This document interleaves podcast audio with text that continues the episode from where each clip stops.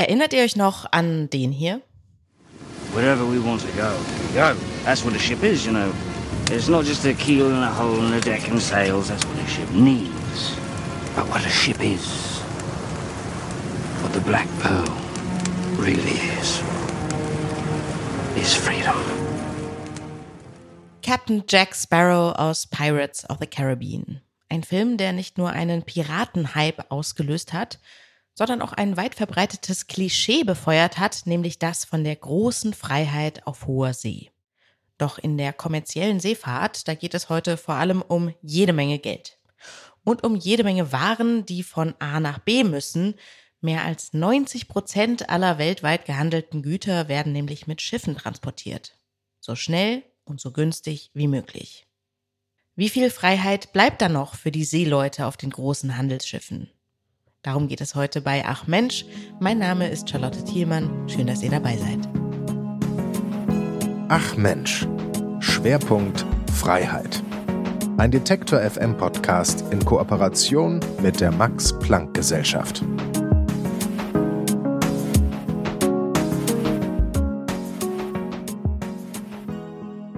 Die Nase im Wind, die Sonne auf der Haut, der Blick in die Ferne. Bei Landgang dann in jedem Hafen eine Frau und immer eine abenteuerliche Geschichte auf Lager, die man in der Kneipe erzählen kann. Als solche freiheitsliebende Helden werden Seefahrer oft gezeichnet. Wie die Realität aussieht und wie viel Freiheit tatsächlich in diesem Beruf steckt, dazu forscht Luisa Piat am Max-Planck-Institut für ethnologische Forschung in Halle an der Saale. Und weil Halle nur ein Katzensprung bzw. eine S-Bahnfahrt nach Leipzig ist, freue ich mich sehr, dass Luisa Piat diesen Weg auf sich genommen hat und dass wir hier bei Detective FM im Studio unser Gespräch führen können. Guten Tag, Frau Piat. Schön, dass Sie da sind. Ja, ganz vielen Dank für die Einladung. Frau Piat, wenn ich mal mit dem Schiff unterwegs bin, was nicht so oft vorkommt, ehrlich gesagt, dann ist das ja vielleicht in Hamburg mal mit dem Linienverkehr da oder ähm, auf dem Weg in den Urlaub, wenn das eine Insel ist, vielleicht auch mal ein größeres Fährschiff, wo Autos mitfahren können. Aber das ist, habe ich mir sagen lassen, nichts im Vergleich zu den Schiffen, auf denen Sie für Ihre Forschung unterwegs sind. Können Sie das mal beschreiben, als Sie das erste Mal auf so einem riesen Containerschiff unterwegs waren? Wie hat sich das angefühlt? Ja, ich glaube, das erste Mal war ich in 2019, in spät 2019 auf einem Schiff, also auf einem Handelsschiff, also von der internationalen Schifffahrt. Das mhm. war in Hamburg. Und ich habe damals staatliche Inspektoren von der Hafenstadtkontrolle begleitet, die eine ganz spannende Arbeit leisten und wichtige Akteure sind äh, im Hafen. Und das waren also die gucken so, ob die Arbeitsbedingungen auch so sind, wie sie sein sollten. Kann ich mir das so genau, vorstellen? Ganz mhm. genau, ja. Unter anderem, ja, also auch die Sicherheitsmaßnahmen an Bord und so weiter, ja. Also nicht nur die Arbeitsbedingungen von Seeleute, aber natürlich auch die Sicherheit an Bord so allgemein, ja. Und ob die unterschiedlichen Regularien durchgeführt werden. Mhm. Ähm, und ich war natürlich ganz aufgeregt das erste Mal. Es ist auch, also die Containerschiffe oder die, ja, die unterschiedlichen Schiffe der, der Schifffahrt sind äh, unglaublich groß. Besonders natürlich in Hamburg, wo die größten Schiffe der Welt anlaufen, ja.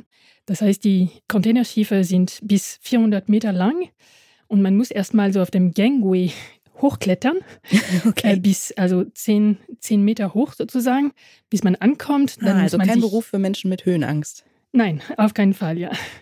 Dann muss man sich anmelden auf dem Logbuch, wo ein Seemann da ist und uns natürlich begrüßt. Und dann kommt man rein. Und das ist erstmal natürlich sehr viel Stahl und Metall in diesem Arbeits- und Lebensumfeld, die sich natürlich äh, permanent bewegen auf dem Meer. Was mich sehr beeindruckt hat, ist auch natürlich so, dass es ganz viele, ganz viele Akten gibt und ganz viele Papiere und Dokumenten gibt, die natürlich von den Arbeitsinspektoren so kontrolliert werden, ja. Ich würde ja mir vorstellen, dass das mittlerweile alles digitalisiert ist. Gar nicht. Das ist gar nicht der Fall. Und das war natürlich eine große Überraschung für mich, dass viele Akten, viele Diplomen und Zertifikaten natürlich in Papierform sind an Bord und dass sie immer wieder untersucht werden. Hm. Also in Häfen natürlich, ja, wenn Kontrolle stattfinden. Die Kontrolle, wie ich sie begleitet habe, ja, genau im Rahmen meiner Arbeit. So, und es war schon eine einzigartige Erfahrung, wie die Ethnologen, Ethnologinnen das, das äh, sie natürlich äh, machen während ihrer Feldforschung. Hm. Also quasi wie so eine eigene Stadt auf dem Wasser. Jetzt kommen Sie selbst aus einer Hafenstadt und man hört das vielleicht auch, diese Hafenstadt liegt in Frankreich und sind dann irgendwie dazu gekommen, in Halle an der Saale, was ja nun wirklich nicht am Meer liegt und auch keinen bedeutenden Hafen in der Nähe hat, zur Seefahrt zu forschen. Wie konnte das denn passieren? Es war eine lange Reise tatsächlich. Ich bin nicht direkt aus Frankreich, also ich komme aus der Normandie. Ich bin nicht direkt aus der Normandie natürlich nach Halle gefahren, um diese Forschung jetzt dort zu machen. Äh, es gab so unterschiedliche Stationen inzwischen. Aber trotzdem bin ich am See groß geworden. Also ich bin in der Normandie in einem kleinen Hafen in Dieppe äh, geboren. Und Dieppe war ein kleiner Hafen, als ich äh, klein war, eben. Und es ist dann auf der Karte, sozusagen auf der Schifffahrtskarte, verschwunden, äh, als ich groß geworden bin. Also es ist ja. einfach kein wichtiger Hafen mehr heute. Nein, weil es ist gar nicht tief genug. Und vergleichsweise ist Le Havre, also ganz in der Nähe, eigentlich ähm, an der Seine auch, also an der Küste, aber auch an der Seine. Und Wo schon der Name sagt, dass es ja, ein wichtiger großer Hafen in Frankreich ist. Genau. Und natürlich meine Heimatstadt ist dadurch auch verschwunden als Hafen jedenfalls, ja genau. Mm. Und das war ganz auch, ähm, es gab natürlich auch massive Streiken und Protesten an der Zeit, als ich groß geworden bin. Ja? Also weil die Leute natürlich, die im Hafen gearbeitet haben, haben die Arbeit verloren, ja? wie es mhm. oft der Fall war an der Zeit, nicht nur in meiner Heimatstadt. Und es ist Frankreich, da wird noch gestreikt, nicht wie in Deutschland.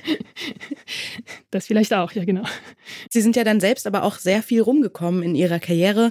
Ich glaube, ich kriege gar nicht alle Stationen zusammen. Also Sie waren in Panama unterwegs, Sie waren in London, Sie haben in Paris studiert, Sie haben auch in Usbekistan geforscht, wenn ich das richtig in mhm. Erinnerung habe. Also wie die Seefahrer auch, mit denen Sie sich jetzt unterhalten haben für Ihre Forschung, sehr, sehr viel unterwegs. Und in der Türkei, in Istanbul, haben Sie mir erzählt, haben Sie auch eine ja, interessante Beobachtung zur Seefahrt gemacht, nämlich, dass Seefahrer einfach stranden in diesem Hafen und einfach nicht weiterfahren können, weil warum eigentlich? Mhm.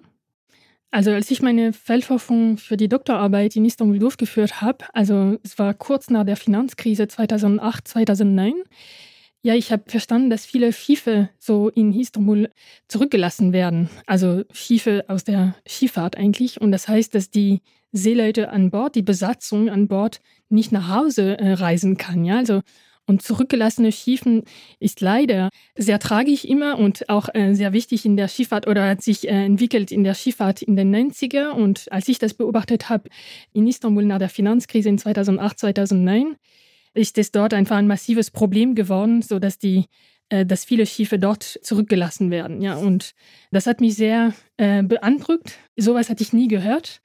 Und als ich die Möglichkeit hatte, meine Postdoc-Forschung, meine Habilitationsforschung zu gestalten, dachte ich mir, dass es ein sehr interessantes Thema wäre. Also die Schifffahrt und die Arbeitsbedingungen von Seeleute, mhm. die natürlich sehr undurchsichtlich und unbekannt sind, ja, gewissermaßen, mhm. genau. Und dann hat sich sozusagen, ist ja vielleicht so ein bisschen auch eine Ironie der Geschichte, dass dann tatsächlich in dem Moment, in dem sie richtig reingegangen sind in ihre Feldforschung, diese ähm, Situation nach der Finanzkrise sich nochmal vielleicht wiederholt hat in der Schifffahrt, weil dann wegen der Pandemie wieder sehr viele Schiffe gestrandet sind. Ne? Also das ist ja eigentlich das Gegenteil von Freiheit. Man hat die Vorstellung von einer Besatzung Seemenschen, Seefahrern, Seemännern, Seefrauen, die einfach nicht nach Hause können, nirgendwo hin können. Was haben diese Menschen Ihnen erzählt? Ja, das war leider während der Pandemie. Also meine, meine Feldforschung, meine eigene Forschung habe ich vor der Pandemie angefangen und dann hat sich plötzlich alles geändert mit der Pandemie, ja, was ich natürlich gar nicht vorher sehen könnte mhm. oder planen könnte. Und die Leute natürlich dürften im Vergleich mit uns sich bewegen. Das waren also die Seeleute an Bord dürften natürlich so sich bewegen, also von einem Hafen zum anderen. Und an der Zeit sind wir oder viele Menschen sozusagen auch im Lockdown gewesen. So, das ist auch eine Art Freiheit, aber trotzdem könnten die Seeleute oft auch nicht nach Hause fliegen, weil, sie, weil es keine Flüge gab oder die Grenzen zu waren. Ja? Also mhm. in Hamburg während der Pandemie beispielsweise sind über hunderte kiribatische Seeleute geblieben, weil sie nicht nach Hause fliegen könnten. Also mhm. Kiribati ist eine kleine pazifische Insel und die Grenzen waren total dicht ja, sie haben komplett äh, zugemacht, sodass die Seeleute, also aus Hamburg, also die kiribatische Seeleute aus Hamburg, nicht nach Hause fliegen könnten. Ja? Und das ist immer wieder ein massives Problem gewesen, nicht nur für die hunderte äh, kiribatische Seeleute. Also. Wie ist denn, das eigentlich in so einer Besatzung? Ist die so international, wie man sich das vorstellt? Oder sagt man, dieses Schiff kommt aus China, das hat vor allen Dingen eine chinesische Besatzung oder sind, ist es immer bunt durcheinander gewürfelt, wo die Crew wirklich herkommt? Ja, sehr gute Frage. Also es ist sehr gemischt eigentlich. Also es gibt insgesamt 1,9 Millionen Seeleute, also als Arbeitsgruppe. Die sind vorwiegend männlich, also 99 Prozent von Seeleuten sind Männer. Es gibt ganz wenige Frauen und meistens sind die Besatzungen sehr gemischt. Ja, das sind so transnationale Besatzungen, also mit Seeleuten, die in erster Linie aus den Philippinen kommen oder China, Indien und auch Russland und die Ukraine. Und danach sind natürlich auch ähm, ja, europäische oder amerikanische Seeleute, aber mhm. viel weniger. Es gibt beispielsweise nur 5000, ungefähr 5000 deutsche Seeleute, was relativ wenig ist, ja, genau. Jetzt wird Seefahrt ja häufig mit Freiheit assoziiert. Ich könnte mir vorstellen, die Arbeitsbedingungen sind relativ hart, so dass man vielleicht gar nicht auf die Idee kommt, das unbedingt immer als wahnsinnig frei zu empfinden. Aber rein rechtlich ist es ja schon so, dass dieser Begriff auch eine Rolle spielt. Also, dass eine gewisse Freiheit auf den Weltmeeren herrscht, einfach weil nicht die bestimmten Gesetze eines Staates gelten. Also, was hat denn dieser rechtliche Begriff mit Freiheit, mit dem tatsächlichen ja, Alltag, Arbeitsleben an Bord zu tun? Ja, genau. Also die Freiheit der Hohen See ist ein sehr wichtiger Begriff, also völkerrechtlichen Begriff. Und das spielt schon eine Rolle für Seeleute oder in der Schifffahrt allgemein, weil natürlich, weil die Schiffe so sich international bewegen, also von einem Hafen oder von einem Land sogar zum anderen, sich permanent so von einem Hoheitsgebiet zum anderen bewegen. Also die sind auf dem hohen See, also das heißt nach 200 Meilen eigentlich von der Küste entfernt, mhm. ist es, also fängt die, die hohe See an und dort hat keine Stadt eigentlich oder es gibt keine Ausübung von staatlicher Hoheitsgewalt auf der Hochsee eigentlich, ja. Insofern, ja. Der Wilde Westen nur auf dem Wasser. Genau. Was bedeutet das denn für die Crew, die dort unterwegs ist? Es muss ja trotzdem wahrscheinlich sowas wie Arbeitsschutzmaßnahmen geben oder so. Gibt es ein Beispiel, wo man sagt, wenn das auf hoher See passiert, dann ist das was ganz anderes ähm, oder eine ganz andere Erfahrung, als wenn das an Land passiert, einfach weil die rechtlichen Rahmenbedingungen anders sind? Ja, also zusammen mit dem Begriff der Freiheit auf der Hochsee ist der Begriff der Staatsgehörigkeit von Schiffen sehr wichtig, also für die Schifffahrt, ja. Das heißt, dass Schiffen haben eine Flagge, mhm. so, sie haben eine Staatszugehörigkeit dadurch. Und ohne Flagge sind sie Piratenschiffen. Und das ist gar nicht erlaubt, natürlich, ja. Mhm. So, das heißt, sie dürfen natürlich auf diesen hohen, also auf diesen hohen freien See fahren, die Schiffe der, der Schifffahrt. Also, weil sie ein, eine Flagge tragen, ja. Und dadurch sind die Rechte oder die Arbeitsrechte an Bord die Arbeitsrechte von der Flagge. Und in der Schifffahrt die Hauptflagge ist Panama, deshalb war ich auch in Panama. Das finde ich sehr interessant. Also dann kommt auch Liberia oder vielleicht die Marshall Islands oder andere solche Staaten, die wichtige Flaggen sind in der Skifahrt. Und leider sind Arbeitsrechte in diesen Ländern nicht so stark, sodass die Arbeitsbedingungen und die Arbeitsrechte relativ niedrig sind ja an Bord. Ah, und es ist wahrscheinlich auch kein Zufall, dass diese Flaggen besonders häufig auftauchen, weil die Standards nicht so hoch sind, die man erfüllen muss als Räder. Kann man Absolut. sich das so vorstellen? Ja? ja, genau. Also sie werden als Billigflaggen, ja, die nennt man Billigflaggen, genau. Mhm. Also die Ausflackung oder die Benutzung, also diese Billigflaggen haben sich verbreitet in der Schifffahrt seit den 80er eigentlich und jetzt es ist, die sind zu 70 Prozent oder 80 Prozent, glaube ich, so sind alle Schiffen in der Schifffahrt, haben eine solche Billigflagge. Mhm. Also genau. Das heißt, die Räder sind in einem Land, die Flagge sind natürlich von einem anderen Land mhm. und die Seeleute kommen natürlich aus anderen Ländern noch, ja. Und mhm. die, die Güter an Bord, also es gibt so unterschiedliche ja, Verantwortungen und Rechten, die da auch gelten. Aber hauptsächlich sind die, also ist die, die Flagge die Flaggen, entscheidend. Genau, ja. Mhm. Nehmen Sie mich doch mal mit an so ein Board. Wie sehen denn da die Arbeitsbedingungen aus? Also ich nehme an, dass so klassische Arbeitsschutzmaßnahmen, wie wir sie hier in Deutschland kennen, also ein Arbeitstag normalerweise dauert nicht länger als acht Stunden. Ich glaube, maximal zehn Stunden sind erlaubt mit einer Stunde Mittagspause. Und dann gibt's Wochenendverpflichtungen und Urlaubsverpflichtungen. Und also wie sieht diese, dieser ganze Bereich aus, wenn ich mich dafür entscheide, Seefahrerin zu werden und an Bord zu gehen?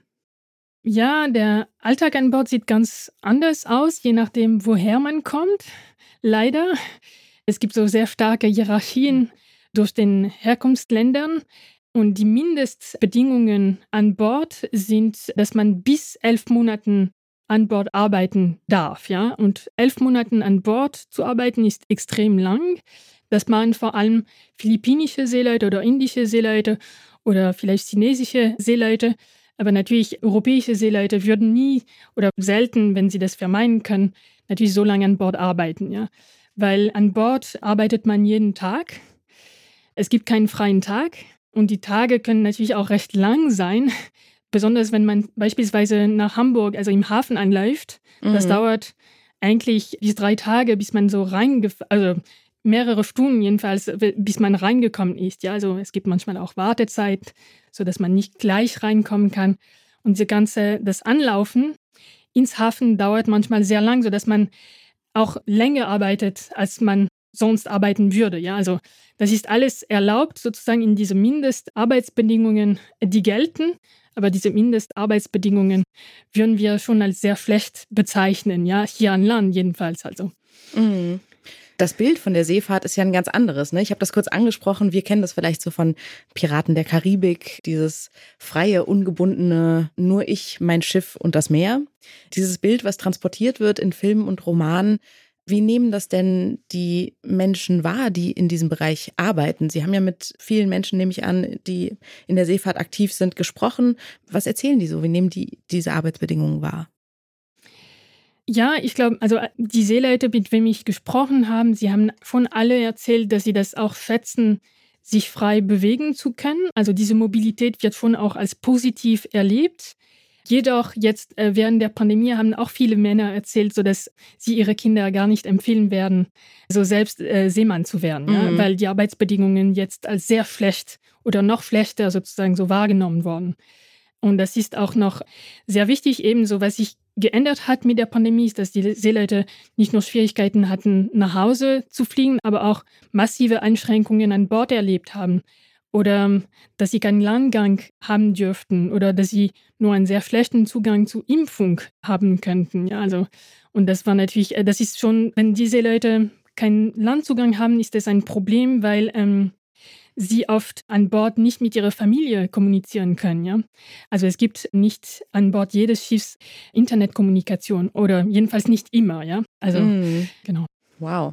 Gerade wenn man dann keinen Landgang hat, stelle ich mir auch vor, dass es über die Monate sehr eng wird. Wie ist denn dann die Stimmung an Bord oder was haben die Menschen, mit denen Sie gesprochen haben, darüber erzählt, wenn man so lange aufeinander hockt? Ja, also erstmal haben sich die Seeleute auch sehr gefreut, nicht nur mit mir zu sprechen, aber während der Pandemie habe ich Mitarbeiter oder freiwillige, Mit also ehrenamtliche Mitarbeiter der deutschen Seemannsmission begleitet und oft haben sich die Seeleute sehr gefreut, mit mir oder mit uns zu sprechen, ja, weil. Also Seemannsmission ist so wie Bahnhofsmission quasi eine, es gibt einen christlichen Träger, nehme ich an, und man sitzt im Hafen und ist für die, macht sozusagen Seelsorge für alle, die in diesem Hafenbereich und in der Seefahrt arbeiten. Genau, das ist Sozialarbeit sozusagen im Hafen. Mhm. Und das ist sehr wichtig natürlich, weil besonders während der Pandemie haben die Leute, die Seeleute natürlich gar keine Möglichkeiten gehabt, so mit irgendjemandem zu sprechen, außer der Besatzung, ja. Also das nicht nur ein Tag lang, aber wirklich so Wochen oder manchmal so auch monatslang. Insofern waren die diese Akteure im Hafen extrem wichtig. Ja? Also sie haben auch sich sehr engagiert, um Impfkampagnen für Seeleute zu organisieren, nicht nur mhm. hier in Deutschland, aber auch international. Und das fand ich sehr großartig. Ja? Also sie haben einfach eine sehr tolle Arbeit geleistet. Und ich habe mich sehr gefreut, natürlich im Rahmen meiner Feldforschung dort da mit agieren zu können und dann auch mit Seeleuten zu sprechen. Und die Geschichten, die ich gehört habe, waren natürlich teilweise sehr, sehr traurig, sodass die Leute sehr, die Seeleute sehr gelitten haben. Manche haben auch äh, geweint, als sie mit mir gesprochen haben und erzählt haben, dass sie nicht wissen, wann sie nach Hause fliegen können. Mhm. Also ich glaube, bis im Sommer 2021 sind bis 200.000 Seeleute könnten nicht nach Hause fliegen. Ja, das ist wirklich ein sehr großen Anteil von den Seeleuten, die da Probleme hatten. Und das ist immer noch das Problem. Also die Situation ist immer noch nicht komplett geregelt, also heutzutage. Das heißt, es gibt immer noch einen Eilteil von Seeleuten, die nicht nach Hause problemlos fliegen können, ja. Mhm. Das heißt, man arbeitet an Bord und man weiß nicht, wann man nach Hause fliegen kann, ja. Und das ist psychologisch einfach sehr schwer zu verwalten, ja. Also. Mhm. Hatten Sie denn das Gefühl, dass Sie als Gesprächspartnerin für die ja sehr männlich geprägte Schifffahrt da eine gute Ansprechpartnerin sind? Also haben Sie das Gefühl, die Crew kann da frei mit Ihnen sprechen, wenn sie sonst vielleicht auch monatelang fast nur mit Männern kommuniziert?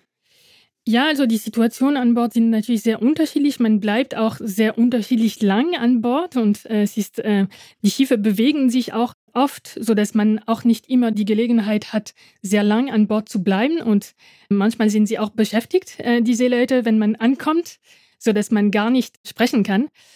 Und manchmal sind sie natürlich zusammen, so dass Gruppengespräche mhm. stattfinden. Und manchmal hat man die Gelegenheit, trotzdem so Einzelgespräche zu haben. Und das, also meine Erfahrung ist natürlich so, dass die Seeleute das sehr geschätzt haben. Ja? Also so zum ersten Mal wieder sozusagen, also was wir wir in der Stadt sozusagen jeden Tag erleben können, also wenn es keine Pandemie gibt. Jedenfalls mhm. so face-to-face sozusagen jemandem Unbekannten zu begegnen und mit dieser Person ein Gespräch zu führen. Ja, also ich glaube, das hat wirklich einen Wert, dass wir alle während der Pandemie auch entdeckt haben. Aber natürlich für die Seeleute war es noch eine Sondersituation, ja, die gar nicht vergleichbar ist mit unserer äh, Anland. Und haben Sie denn das Gefühl, Sie meinen, so richtig ist das alles immer noch nicht geklärt, aber tut sich da was oder haben Sie, sind Sie insgesamt optimistisch, was die Arbeitsbedingungen auf See in der Zukunft angeht? Also ich glaube, ich bin da nicht wahnsinnig optimistisch leider. Also ich glaube, die Skifahrt und das Management von Seeleute an Bord, von Besatzungen an Bord, ist sehr risikoorientiert geworden und das hat sich mit dem Krieg in der Ukraine natürlich noch verschlechtert. Ja? Also das die, die Institutionen, die Akteure, die für die Arbeitsbedingungen an Bord zuständig sind, sich immer auf die nächste Krise jetzt vorbereiten. Ja, also und hm. dass die. Aber was heißt risikoorientiert? Also, dass man, dass es sein kann, dass solche Fahrten dann auch kurzfristig platzen oder, also, worin besteht quasi das Risiko? Ja, dass man nicht weiß, so, wann soll die Besatzung erneuert werden an Bord? Wann soll die neue Besatzung kommen?